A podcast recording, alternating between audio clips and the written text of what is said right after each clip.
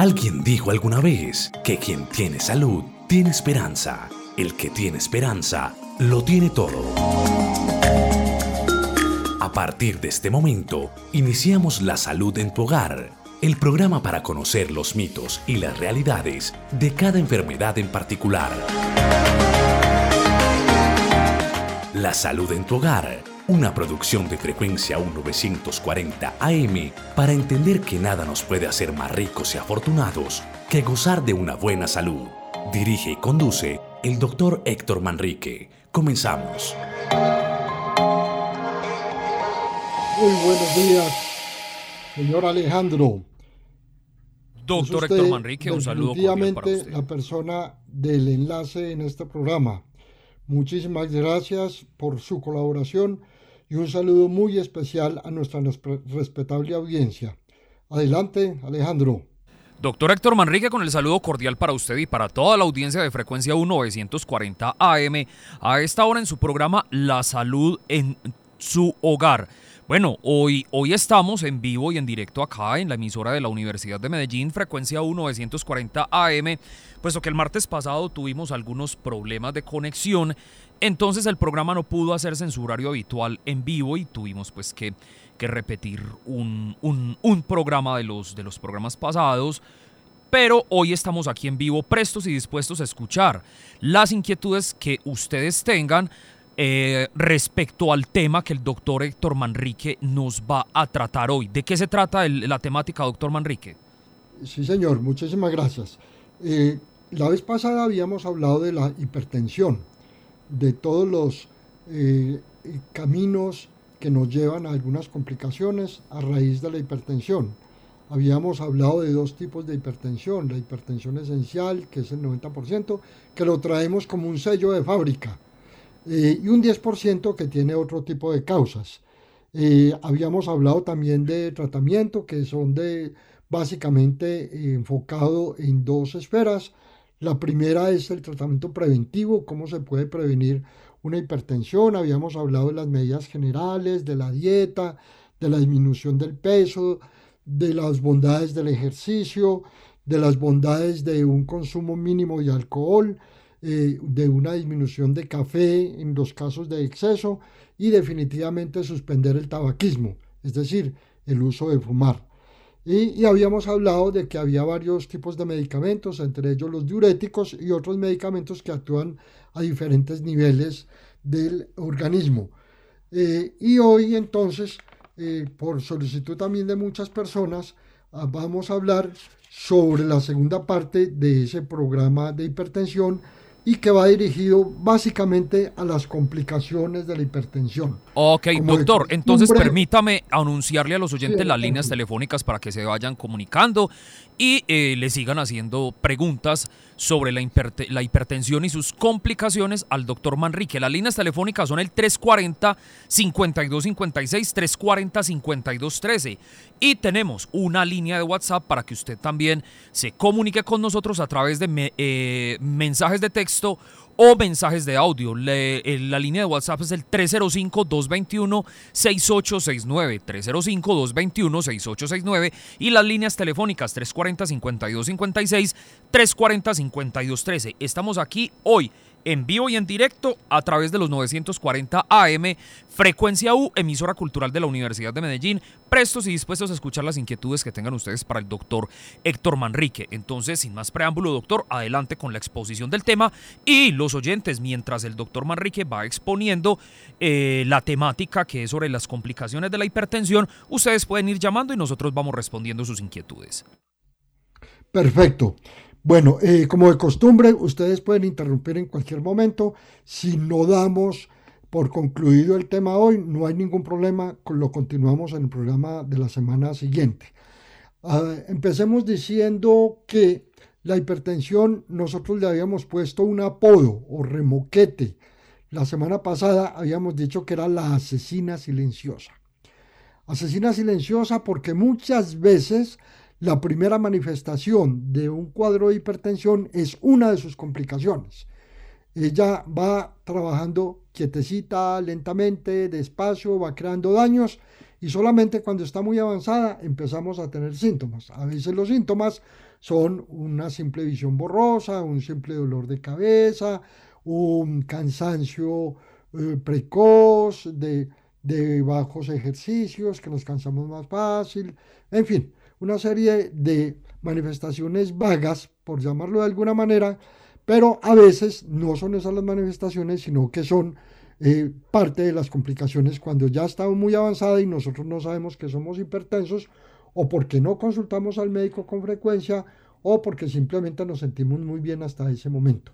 Es de interés recordar que en toda casa debería, debería de haber un aparato de, para tomar la depresión arterial, sobre todo para las personas mayores, porque definitivamente las personas eh, mayores son las personas que más propensas están a, tener una hipertensión. Bueno, vamos a hablar eh, de tal vez de las más catastróficas de las complicaciones, que sería un aneurisma. Un aneurisma, eh, recordemos que el corazón lleva la sangre a través de las arterias a todos los rincones del organismo. Hay arterias grandes, arterias medianas, arterias pequeñas y arterias demasiado pequeñas, que son las arteriolas, que son las que en última instancia llevan el componente de los nutrientes de la sangre y el oxígeno a cada célula del organismo. Cuando hay problemas de hipertensión, cuando el corazón tiene que hacer mucha fuerza, puede haber un debilitamiento de algunas de las arterias grandes. Y las arterias grandes, la más grande que tenemos es la aorta.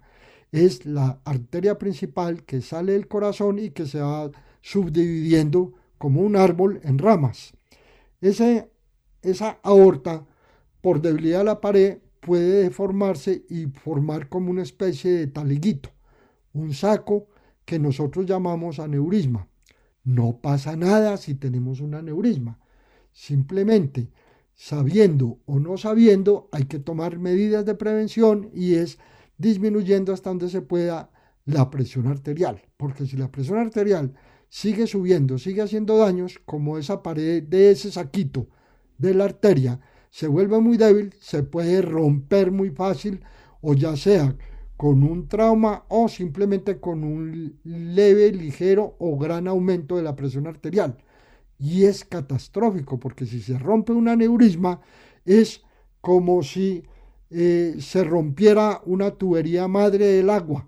No va agua a las casas, toda se derrama y en este caso, si se derrama toda la sangre del paciente, el paciente se puede morir en minutos. Es catastrófica, como dije al principio, por eso ah, la voy a poner de primera. Doctor, tenemos una pregunta vía WhatsApp. Nos dice la señora Nuri Castañeda. Buenos días, doctor, y a toda la mesa de trabajo. Saludo cordial para ustedes. Eh, a veces me resultan ciertos morados en la piel. Alguien me dijo que estos se llamaban petequias debido a que por la hipertensión muchos vasos capilares se me rompían y por eso me salen estos moraditos en la piel. ¿Eso es verdad y qué puedo hacer? Las petequias, como le dijeron a, doña Nuri, puede obedecer a varias situaciones, a problemas de coagulación directamente o también en menor frecuencia a una hipertensión mal controlada.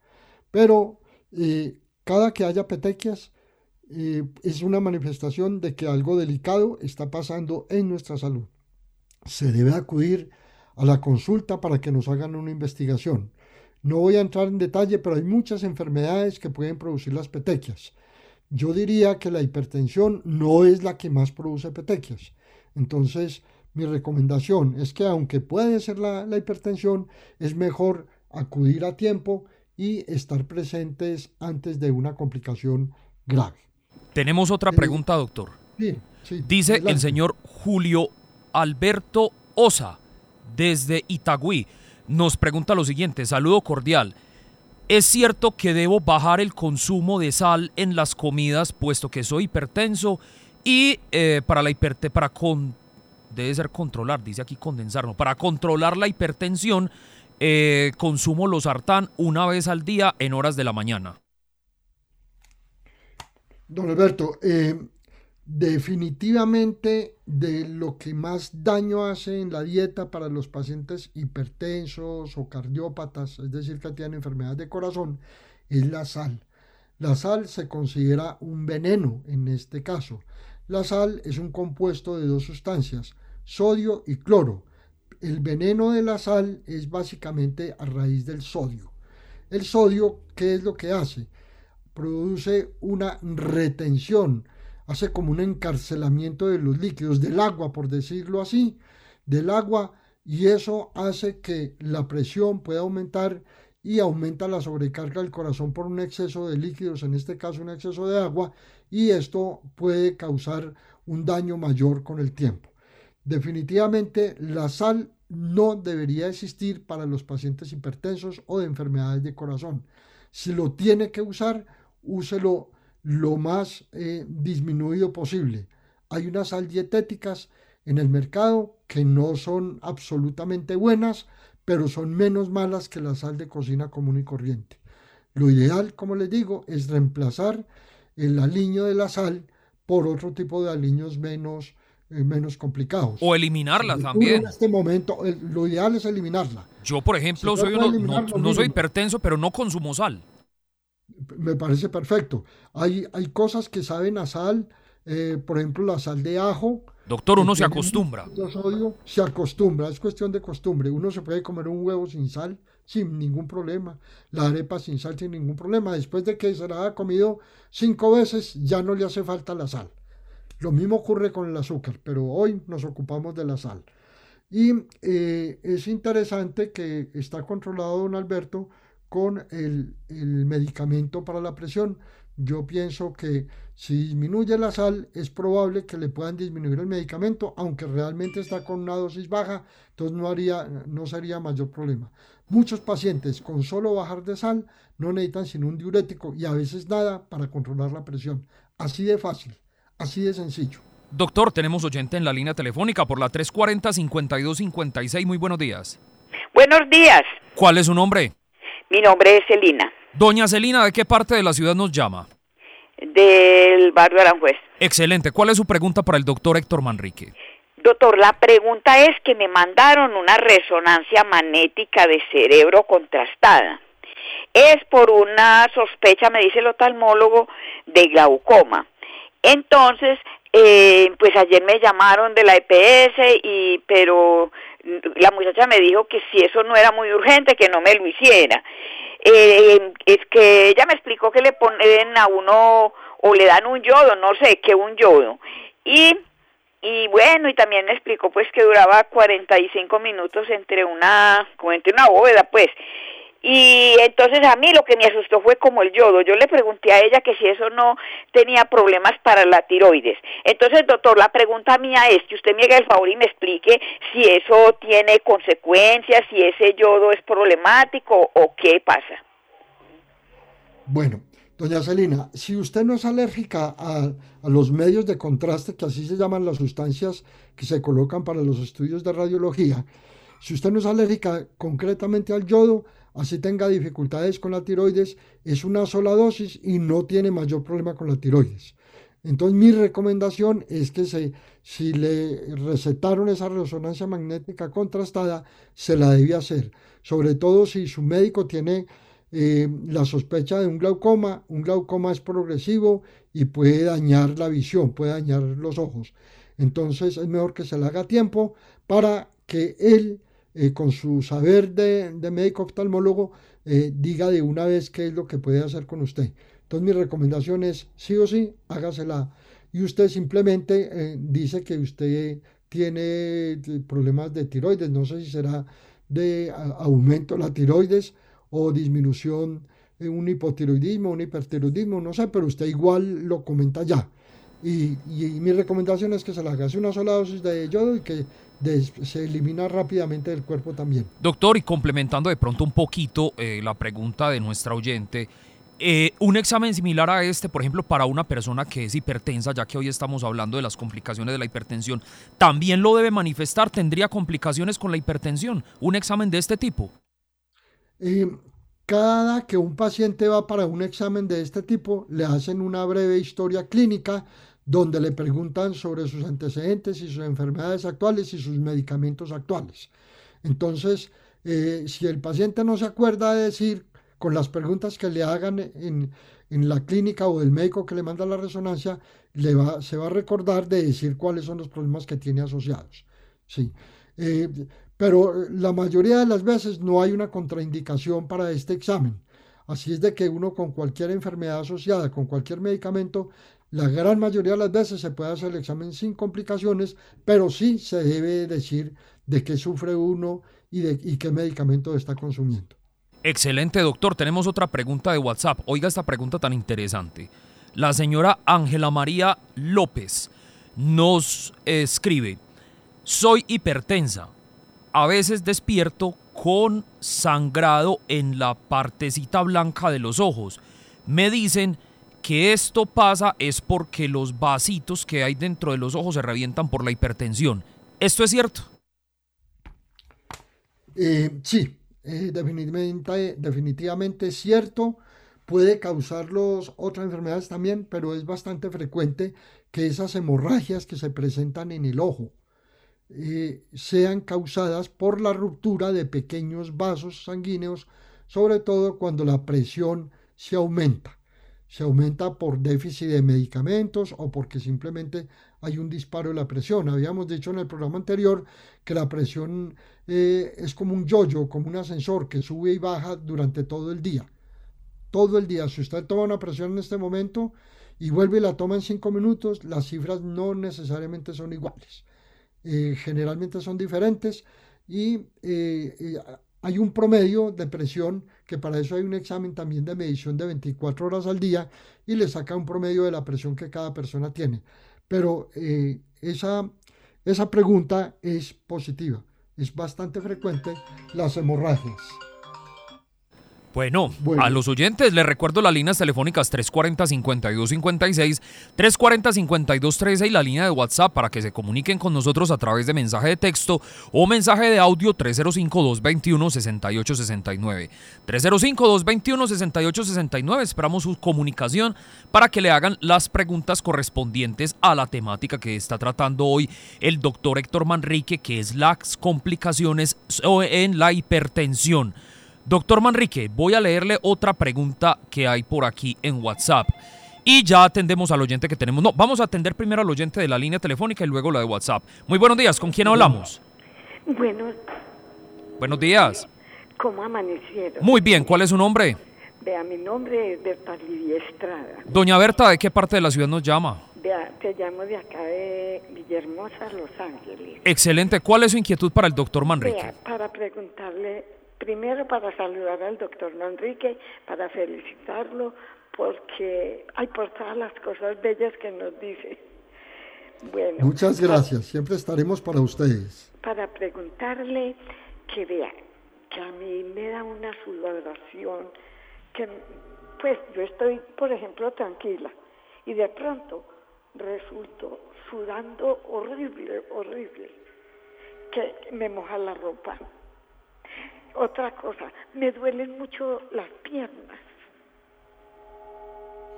No sé qué. ¿Usted es hipertensa, doña Berta? ¿Usted yo soy la presión? Ok. dígame. Sí, adelante, doctor, contestémosle al oyente. Bueno, listo. Eh, la sudoración puede deberse a muchas situaciones. Lo que más produce eh, sudoración aparte del ejercicio son los estados febriles, es decir, cuando se aumenta la temperatura del cuerpo. Se puede presentar sudoración en algunas enfermedades por desorden de las glándulas que producen el sudor. Y se puede producir sudoración excesiva también en momentos de, la hipertensión. Pero como en otras, eh, otros síntomas, no necesariamente son debidos a la hipertensión. A veces por el calor también que, ocurre en los días cálidos, también se produce eh, aumento de sudoración en muchos pacientes, no en todos obviamente. El dolor de las piernas también puede deberse a muchas cosas. Hay una cosa que se llama claudicación de las piernas, que es que cuando uno va caminando tiene que parar porque la sensación de cansancio, es decir, un dolor que se manifiesta como un cansancio, lo obliga a uno a parar y es porque las arterias de las piernas están muy tapaditas y no producen o no transmiten la suficiente sangre a los tejidos y produce por falta del oxígeno en las piernas produce esa sensación de cansancio y hay que parar para que las arterias vuelvan y circulen la sangre y poder seguir caminando. Eso se llama claudicación. Y hay que pararle eh, bolas, como se dice vulgarmente, es decir, poner atención porque cuando progresa esta enfermedad se obstruyen las arterias y muchos de los pacientes terminan amputados porque no tienen suficiente circulación para las piernas y se, perdona la expresión, y se pudre la pierna. Se pudre por falta de oxígeno y por falta de sangre. Entonces, eh, ese dolor de pierna suyo puede ser cualquier cosa, pero también puede ser ocasionada por un mal eh, eh, manejo de la presión arterial o por mala respuesta a los medicamentos. Y la recomendación es que acuda a las revisiones cuando se las dan y se le manifieste a su médico tratante esta nueva sintomatología que usted tiene. Le recordamos a los oyentes que este es un programa de orientación a la salud, no sustituye la consulta de que usted debe tener directamente con su médico de familia, con su médico de salud. Es la recomendación que siempre nos hace el doctor Héctor Manrique. Eh, les invitamos entonces para que se comuniquen con nosotros al 340-5256, 340-5213. Doctor Manrique, pregunta vía WhatsApp. el oyente no nos expresa acá su nombre, lo que nos dice es, si soy hipertenso, implícitamente tendría problemas de circulación. Eh, si la presión está bien controlada, no tiene por qué tener problemas eh, de los vasos sanguíneos en general y de las arterias. Pero como no sabemos al cuánto tiempo le hicieron el diagnóstico a esta persona de la hipertensión, no sabemos si de ahí para atrás ya había habido compromiso de las arterias. La hipertensión, eh, por mal manejo o por falta de descubrimiento, como habíamos dicho, eh, la asesina silenciosa va dañando todas las arterias del cuerpo. Entonces, la respuesta es, si ha estado bien controlado y si se hizo un diagnóstico a tiempo, muy seguramente no tiene compromiso de las arterias. Pero si el diagnóstico fue tardío y el manejo de la hipertensión no es el adecuado, muy seguramente sí va a tener compromiso de las arterias en este momento. Quiero adelantar un poquitico el programa que le va dando pie a otras preguntas. Habíamos hablado de, de la neurisma que se produce en la aorta y de la posible ruptura, pero no solamente en la aorta puede haber aneurisma, se puede producir aneurisma a nivel cerebral y una ruptura de un aneurisma a nivel del cerebro es catastrófico porque puede producir lo que conocemos comúnmente como un derrame cerebral. Es simplemente que se rompe un vaso de esos y produce una hemorragia.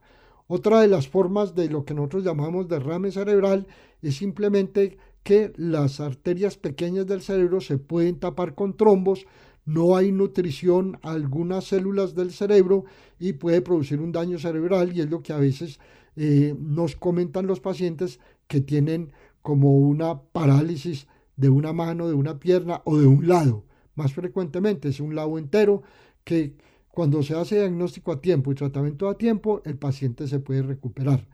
También por la misma razón puede haber pérdidas súbitas del conocimiento, eh, puede haber deterioro cognitivo, es decir, de, la deterioro de la alerta inteligente de las personas. Puede haber también una demencia precoz y, esto por todos los cambios que se producen a nivel de la circulación del cerebro debido a la hipertensión. Eh, si hay alguna pregunta ahí, la respondemos. Sí, doctor. claro que sí. Tenemos una pregunta vía audio de WhatsApp. Escuchémosla. Buenos días, doctor. Un saludo para usted y para su mesa de trabajo. Muchas gracias. Yo me llamo Blanca. Yo soy hipertensa hace 42 años, cuando tuve mi, mi primer hijo. Y ahora tengo 69. Y hace dos meses me dio una cistitis y muy fuerte. Y, y ahorita, hace ocho días me volví a dar otra cistitis muy fuerte Mm, yo tomé veladuril que me, me recetó un médico porque en la EPS no he podido conseguir cita y, y, no sé si eso me afectó como los riñones porque mm, pues no aguanto el dolor como en la parte de abajo de la cintura. Bueno, no sé si sea los riñones o si sea dolor cintura para que mm, me diga doctor qué, puede ser y qué debo hacer para eso. Muchas gracias doctor. Bueno, eh, doña Blanca eh, lleva 40 años con su hipertensión. y me llama la atención de que lo relaciona con un eh, aumento de la presión en un parto, en un embarazo. Esta es otra de las manifestaciones a veces que se presentan con la presión arterial. Muchas veces la primera manifestación es en un embarazo, lo que nosotros llamamos eclampsia o preeclampsia. Es simplemente que se aumenta la presión por causa del embarazo. Muchas de estas personas eh, continúan hipertensas para el resto de la vida, otras simplemente es una manifestación durante el embarazo y el parto y no vuelven a tener ningún otro síntoma de hipertensión. Eh, con 40 años de hipertensión es probable que algunas veces no haya tenido buen control y haya habido algún deterioro en algunos órganos. La cistitis eh, de por sí sola no es una complicación de la hipertensión. El dolor de la cintura pueden ser muchas cosas, pueden ser inclusive secundarios a una situación especial de la columna y, que se puede manifestar con dolor en la cintura o por problemas musculares también. Eh, porque muchas personas asocian el dolor de la cintura con un dolor de riñones.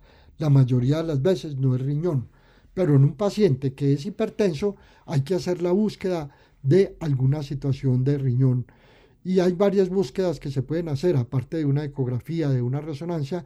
Hay un examen muy sencillo, que es un examen de sangre, que es la medición de la creatinina. Hay otros exámenes de sangre, pero con una creatinina uno sabe si ese riñón está funcionando adecuadamente. Uno puede tener una disminución de la función del riñón sin darse cuenta y ir acumulando en el tiempo, ir acumulando daño. Entonces, eh, mi recomendación también para Doña Blanca es que si tiene ese dolor, consulte inicialmente con su médico general de la EPS, que con toda seguridad usted le cuenta la historia y él va a saber eh, orientarla hacia dónde la dirige o qué exámenes le envía en ese momento. Bueno, le recordamos a todos los oyentes las líneas telefónicas 340-5213, 340-5256. Doctor, ¿va a exponer algo más o escuchamos esta, esta pregunta que tenemos acá en, en WhatsApp? Bueno, otra pregunta y les pido otros minuticos para seguir adelante porque cada vez que yo hable de las complicaciones va a dar pie a nuevas preguntas. Sí, señor. Dice así. Buenos días, quiero preguntar, mi mamá es hipertensa. Hace 10 días tuvo pérdida de visión del ojo izquierdo. Estuvo hospitalizada y el neurocirujano dijo que no hubo derrame cerebral, que todo tenía que ver con la hipertensión. Ella no recuperó la visión de ese ojo y siente como cosquilleo en los pies y ella dice que a veces siente como una presión en el estómago y a veces en el pecho. ¿Eso es normal? Ella tiene 54 años, diagnosticada hipertensa desde los 13 años.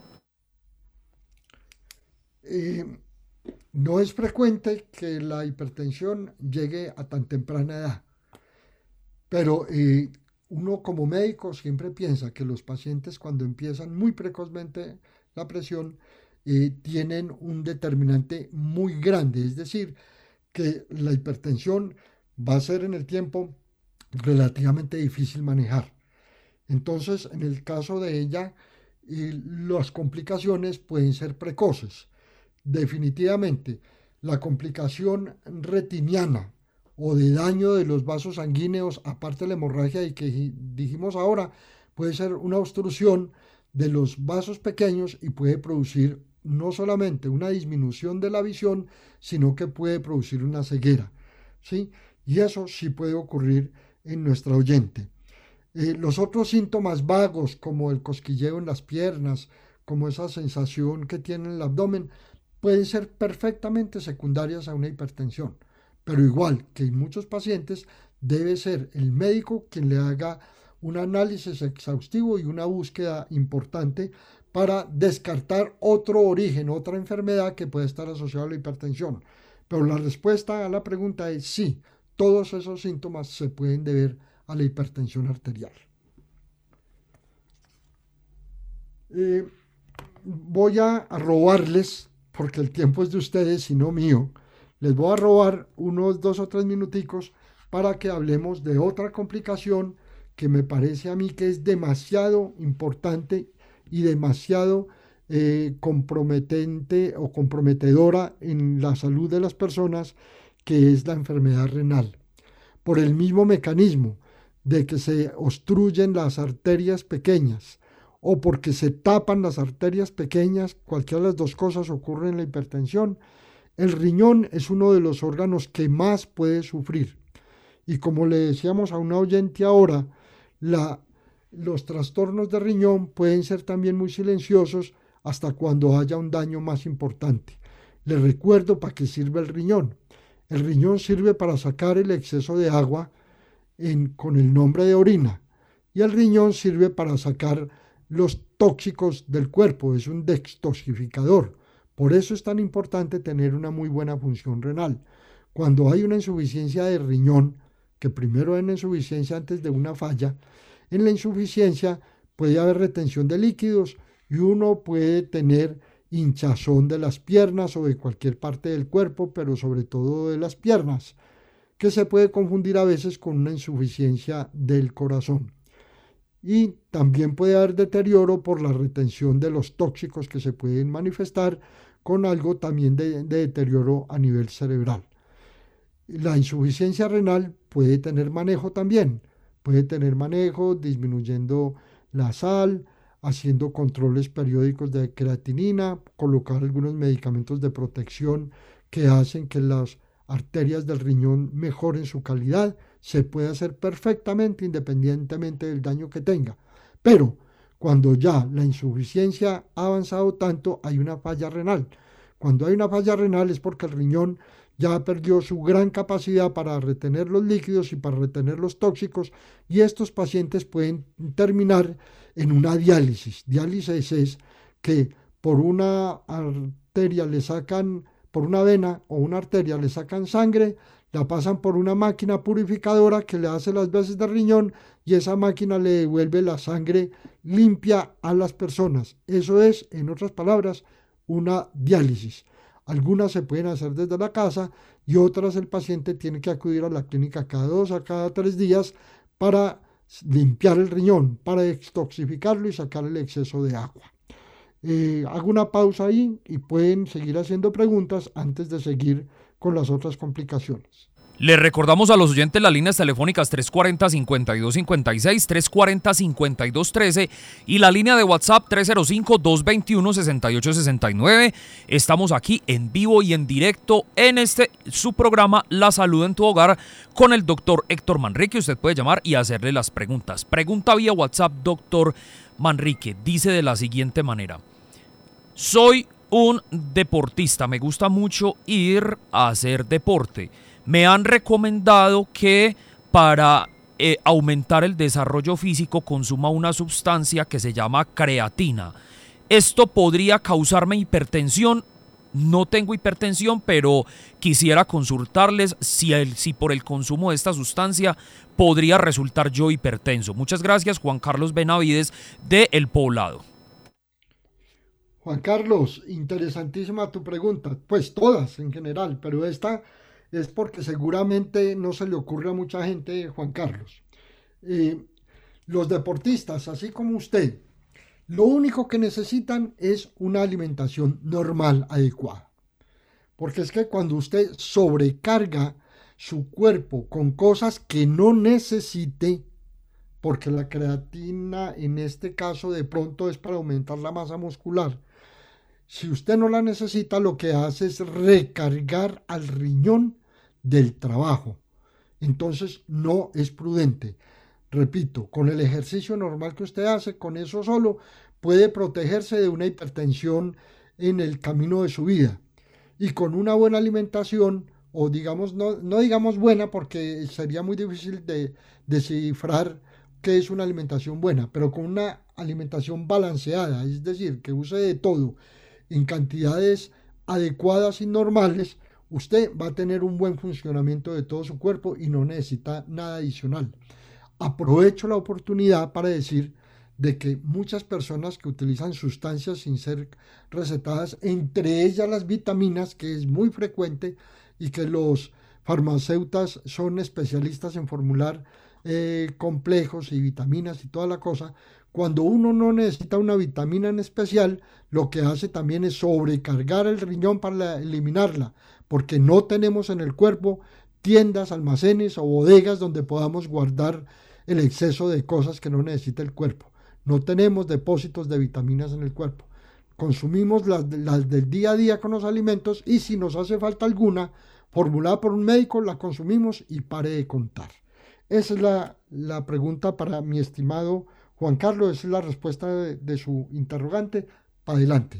Doctor, tenemos oyente por la línea 340-5213. Muy buenos días, ¿con quién hablamos? Buenos días, les habla Guillermo Palacio de San Javier.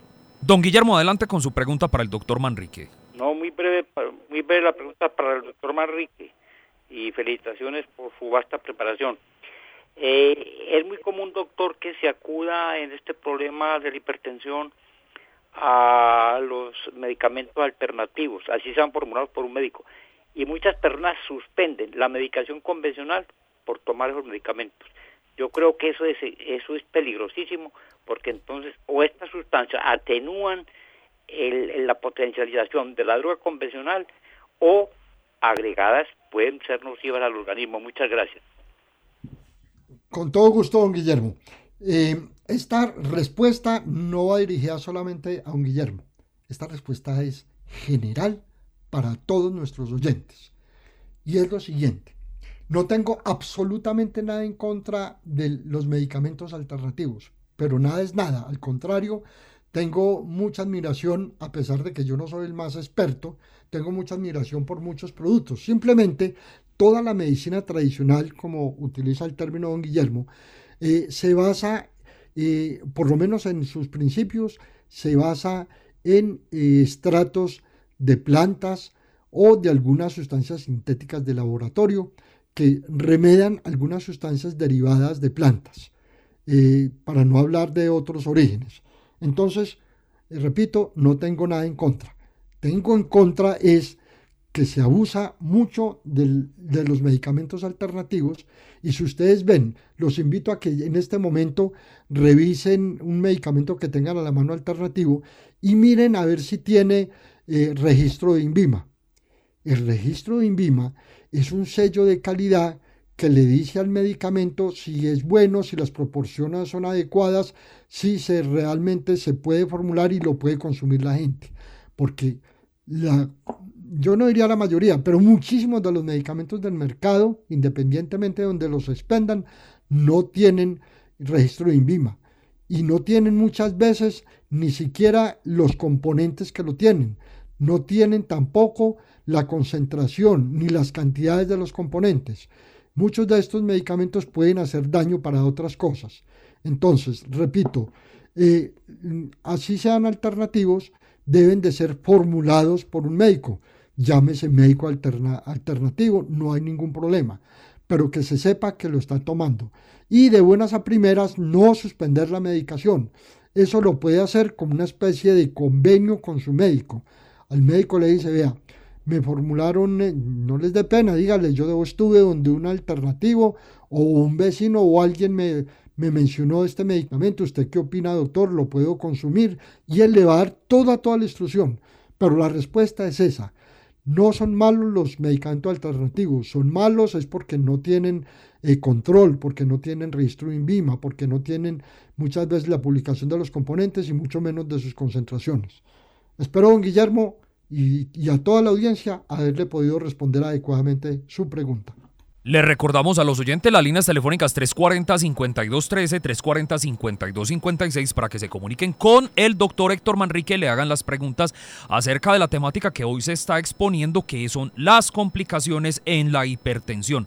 Escuches esta pregunta, doctor Manrique, clara, concisa, precisa, corta y muy interesante. De la señora Paola García nos escribe, ¿el deporte me puede curar la hipertensión? La respuesta así de corta, no. No la va a curar de la hipertensión. Pero el deporte sí la pone en mejores condiciones para soportar los cambios que le produce la hipertensión, porque el deporte aumenta el trabajo del corazón, aumenta el riego sanguíneo por todos los ramales del cuerpo y esto hace que todo, que todo el organismo tenga una mejor oxigenación, lo que hace que sea una barrera para eh, futuras complicaciones de la hipertensión. Y la hipertensión sola con el ejercicio como parte del tratamiento puede disminuir su agresividad, pero no la va a curar. Pero sí puede tener una, una vida mucho más saludable con el deporte que sin el deporte. Bueno, doctor, y luego de la respuesta aquí nos acaba de replicar la misma oyente y nos dice, entonces la hipertensión no tiene cura. Buenísima la pregunta. La hipertensión cuando es esencial, que hace parte del 90% de las hipertensiones, hasta este momento, puede que mañana salga algo nuevo, hasta este momento no es curable. Es manejable y un paciente bien manejado puede tener una calidad de vida igual o incluso mejor que un paciente que no sea hipertenso. Es decir, la hipertensión lo puede acompañar a uno hasta los 90, los 100 años sin deteriorarlo, pero bien controlada. Esa es la pregunta para doña Paola. Le recuerdo las líneas telefónicas 340-5256, 340-5213. Otra pregunta por WhatsApp, doctor Manrique. Eh, dice así, me reservo mi nombre, soy un hombre de 45 años, sufro hipertensión y tengo una pregunta eh, muy... debe ser interesante para la mesa de trabajo. Sufro de disfunción eréctil, soy hipertenso. ¿Tiene que ver la hipertensión con mi disfunción eréctil? ¿Y qué puedo hacer para solucionar uno u otro problema o ambos? Bueno, eh, al señor que nos está haciendo la pregunta, eh, este es otro de los listados de las complicaciones de la hipertensión. Produce una disfunción sexual básicamente eh, por la disminución o el soporte de la erección, que no solamente puede, puede ser los hombres los portadores de esta insuficiencia, sino las mujeres también pueden tener problemas eh, como vaginismo, como resequedad o falta de sensación o de, o de adecuada satisfacción sexual.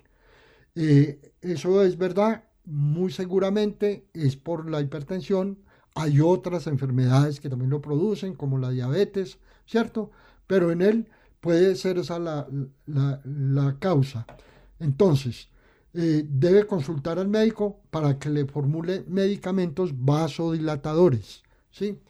Eh, para hablar un poquito popularmente, las pastillas, las azulitas que llaman, las, las que sostienen la erección, eh, son muy buenas porque hacen que los vasos sanguíneos, no solamente del pene, sino de cualquier parte del cuerpo, hagan una vasodilatación y eso mejora definitivamente. Pero eso es mejor que se lo formule el médico porque si no se hace de una manera adecuada, en las dosis adecuadas, puede tener complicaciones en otros órganos, por ejemplo en el corazón. Entonces debe ser supervisado, pero sí hay remedio y lo puede recuperar. Esa es la buena noticia para nuestro oyente en este momento. Excelente, doctor. Tenemos una llamada por la 340-5213. Muy buenos días, ¿con quién hablamos? Vea, mi nombre es Oliva Jaramillo, de aquí de la Floresta Santa Lucía. ¿Cuál es su pregunta para el doctor? Mi pregunta es que eh, a mí me controlan la presión hace mucho tiempo en la 9 PS, entonces yo tomaba el losartán, mm, dos, dos pastillas diarias, una por la mañana y otra por la tarde, y me la suspendieron hace mucho tiempo. Bueno, mm, ahora en la última fórmula, el metroplorol, eran dos, dos también por la mañana y por la tarde, una y una, y, y no me mandaron sino 30. Entonces me suspendieron como 30. El, el, y el amilodipino, a ver si hay problema para decirle al médico que me vuelva a recetar el, el metroplorol, los, los 60, 60 pastillitas. Muchas gracias y los felicito. Muchas gracias, doña Oliva, por su participación. Eh, les recuerdo, eh, aquí no formulamos, aquí solamente orientamos. Si el médico le hizo esa formulación y por el tiempo, usted no la puede suspender ni la puede disminuir de cuenta propia.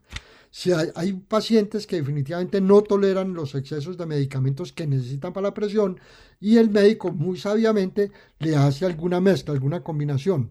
Porque lo dije en el programa pasado, la hipertensión, a pesar de que es la asesina silenciosa, tiene una ventaja sobre muchas enfermedades y es que tenemos muchísimos medicamentos como controlar la presión y cuando hay tantos los podemos mezclar, podemos subir, podemos bajar, podemos quitar y siempre tenemos una herramienta a la mano para producirle un manejo adecuado de la presión a cada uno de nuestros pacientes.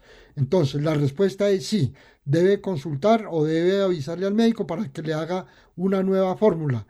Y si no se la está dando y no por 30 días, eh, recordarle a él que le tiene que dar una, una cita antes de los 30 días cada vez, a menos que él le deje una fórmula por más tiempo, que a veces se puede.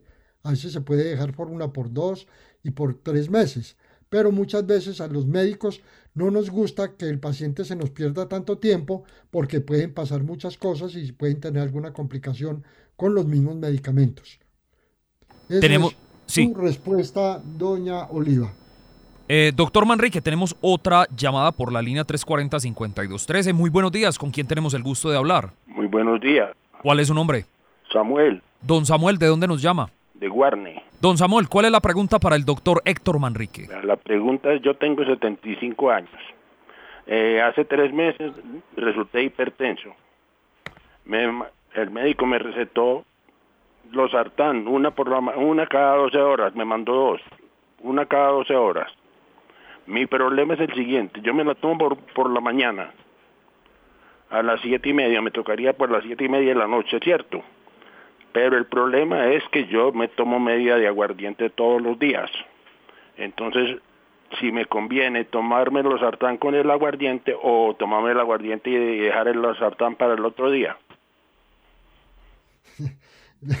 Eh, me parece jocosa su pregunta, don Samuel. Sí, bastante particular.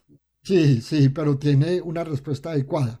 Usted es libre, como todos los pacientes, de suspender el losartán y dejar más bien al aguardiente. Pero también es libre de lo contrario, también es libre de dejar el aguardiente y consumir el losartán. ¿Sí? Esa decisión la tomó usted. La mediecita de aguardiente eh, muy seguramente le está haciendo otros daños eh, a nivel circulatorio también.